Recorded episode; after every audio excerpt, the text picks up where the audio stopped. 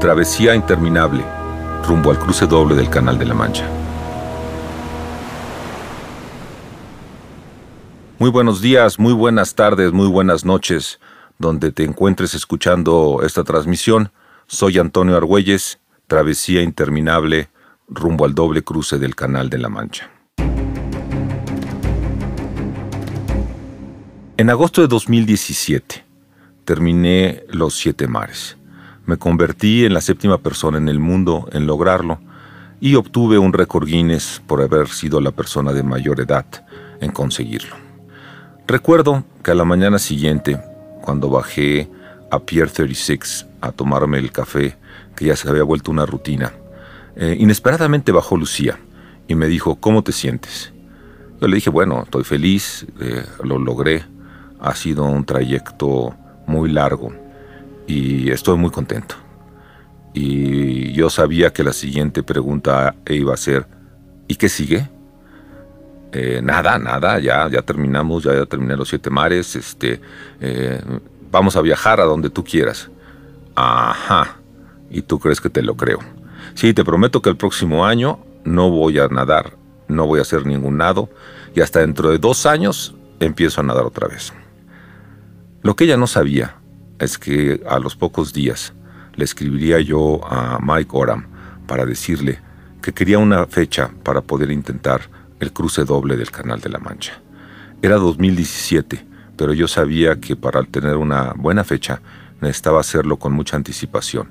E independientemente de que había hecho esta promesa de no hacer ningún nado en dos años, tenía que asegurarme de poder llegar al Canal de la Mancha para poder intentar nuevamente el cruce doble. ¿Y por qué tenía el cruce doble en mente? Porque cuando nadé por primera vez el Canal de la Mancha, en 1999, ese era mi objetivo. En ese entonces, Nora Toledano y yo trabajamos para poder estar listo en un intento del cruce doble.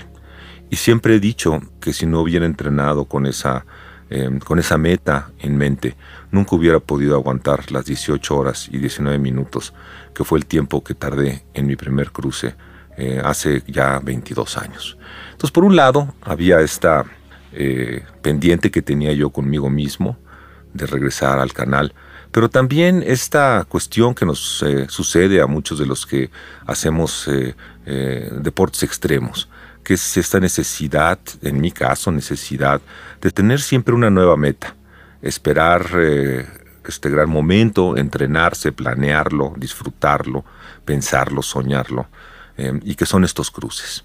Entonces eh, regresamos a México durante el primer año eh, platicando con Rafa, que en ese momento ya era mi entrenador, Rafa Álvarez.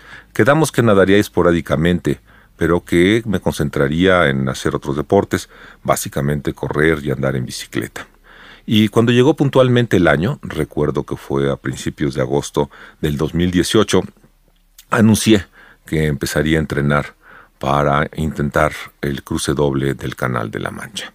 Em, empecé en ese agosto del 2018, eh, tenía yo una fecha para eh, agosto de 2019 y bueno, este, había, habría cumplido mi promesa de no hacer ningún nado este, en dos años, la promesa que le había hecho a Lucía, pero eh, empecé a entrenar. Y fue una experiencia muy interesante porque ni Rafa ni yo teníamos idea de qué se necesitaba para poder llegar a eh, un nado que seguramente iba a ser de más de 24 horas. Bueno, tal vez yo no deba de hablar por Rafa, yo no tenía idea de cómo sería este entrenamiento y poco a poco lo fui entendiendo. Eh, nos concentramos en tres, eh, en cuatro áreas principalmente. Uno, yo tenía que fortalecerme, tener mucho más mis músculos que dedico para la natación, que uso para la natación, especialmente mis hombros, fortalecerlos, fortalecer la parte de, mi abdomen. dos, tener toda una rutina de ejercicios que hiciera yo con mi cuerpo, este, planchas, eh, con la, pelota medicinal, este, entre otros. Un trabajo muy importante con Jaime Delgado, porque este iba a ser un nado que nos iba a tomar definitivamente más de 24 horas, y un seguimiento puntual por parte de Ariadna del Villar a mm, la parte este, metabólica de, mi cuerpo. Y recuerdo que ese año, eh, del 2018 al 2019, hubo, hubo momentos eh, que nunca voy a olvidar, como la desaparición de los 100 cienes, que era una de mis series favoritas, y de repente me encuentro con 10 miles. Y yo siempre digo que esa es una de las series que es como la energía mental y física más importante que he tenido en estas temporadas que hemos estado trabajando Rafa y yo, porque el objetivo es nadar eh, 8 miles de, diferentes ritmos. El noveno mil son 10.75 a toda velocidad, eh, después 250 de afloje y lo más importante, lo que define el día, es el último mil. Entonces, como ustedes se podrán imaginar, después de estar eh, más de tres horas en el agua, casi tres horas, pues lo que cuenta son esos últimos este, 16, 17 minutos este, en los que uno va muriéndose. Tengo que confesar que la primera vez que lo hice, eh, Rafa se reía de mí, pues porque al principio me sentía muy bien y cuando llegué al último mil estaba yo totalmente muerto. Poco a poco fui entendiendo el ritmo, fui entendiendo los objetivos de qué era lo que buscábamos en cada uno de los, de los 10 miles y poco a poco fui progresando y pude hacerlos de mejor manera. Y el segundo entrenamiento que definió esa temporada fue la primera vez que decidimos nadar 24 horas. Y cuando Rafa me dice que íbamos a nadar 24 horas, le digo, ¿y cómo va a ser? ¿Vamos a, que vamos a ir a Catalina y vamos a nadar y de vuelta? Dice, no, va a ser algo más complicado. Vamos a nadar cuatro horas y vas a descansar cuatro horas y vas a volver a entrar y vas a volver a salir y vamos a hacer eso durante 24 horas.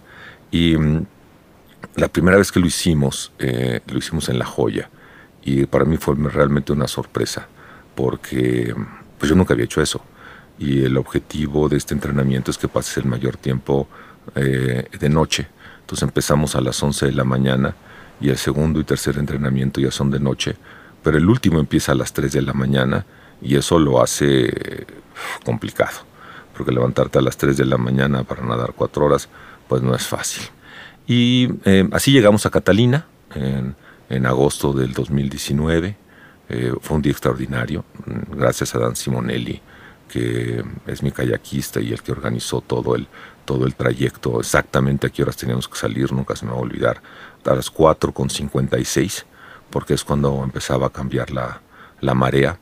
Y de algo lo que me siento muy orgulloso, que siendo un nadador de fondo, puedo decir que eh, mi cruce fue casi de eh, parciales negativos porque de ida me tardé 11 horas con 57 minutos y de regreso me tardé 12 horas con 5 o 6 minutos. Entonces básicamente logré mantener el mismo ritmo durante 24 horas. Y ese era, la, ese era el examen final para Rafa y para mí. Eh, saber que estábamos listos para poder intentar el cruce doble del Canal de la Mancha. Catalina siempre lo vimos como un entrenamiento, como parte de, lo que teníamos que hacer para poder llegar al canal de la Mancha. Em, descanso unos meses, empiezo a entrenar eh, a finales de septiembre, principios de octubre, y ahí está la meta. Tengo mi fecha para eh, mediados de septiembre, eh, esta cita con el canal de la Mancha. Em, en febrero, recuerdo que voy junto con mi amigo em, Leopoldo Gómez, su esposa Carolina, Lucía Jimena, vamos a a la joya. El objetivo de Leopoldo y el mío era calificar. Entonces yo nado el viernes, hago mis seis horas, él las hace el sábado y estamos muy contentos porque eh, pues eh, si todo salía bien, este, los dos terminaríamos al mismo tiempo. Yo porque vendría de mi regreso y él este, porque estaría haciendo su primer eh, cruce eh, saldría 12 horas después de que yo hubiera iniciado. Entonces eh, pues, estábamos listos, contentos y no imaginábamos que venía la pandemia. Y llega la pandemia y como a todos la vida me cambia. Tengo la fortuna de que Tina me deja nadar en Cuernavaca. Me sorprende un día porque me habla y me dice, pues no me imagino que no quieres estar solo, pero te voy a mandar una sorpresa. Y bueno, llega Ricardo Vargas, el mejor nadador de fondo de México, alguien que ha nadado los 1500 en 10, 15 minutos con 8 segundos.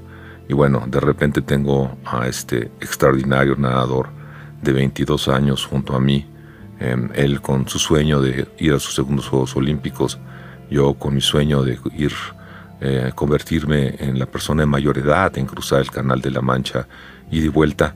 Y lo que empezó con un entrenamiento a obscuras en Cuernavaca se ha desarrollado en una gran amistad que nos une ahora a los dos y, para mí eh, yo creo que es complementario, este, él me complementa en muchas cosas que él ve con sus ojos de juventud y yo a veces eh, estoy ahí para darle alguna visión de alguien que ya pasó por mucho de lo que él está viviendo.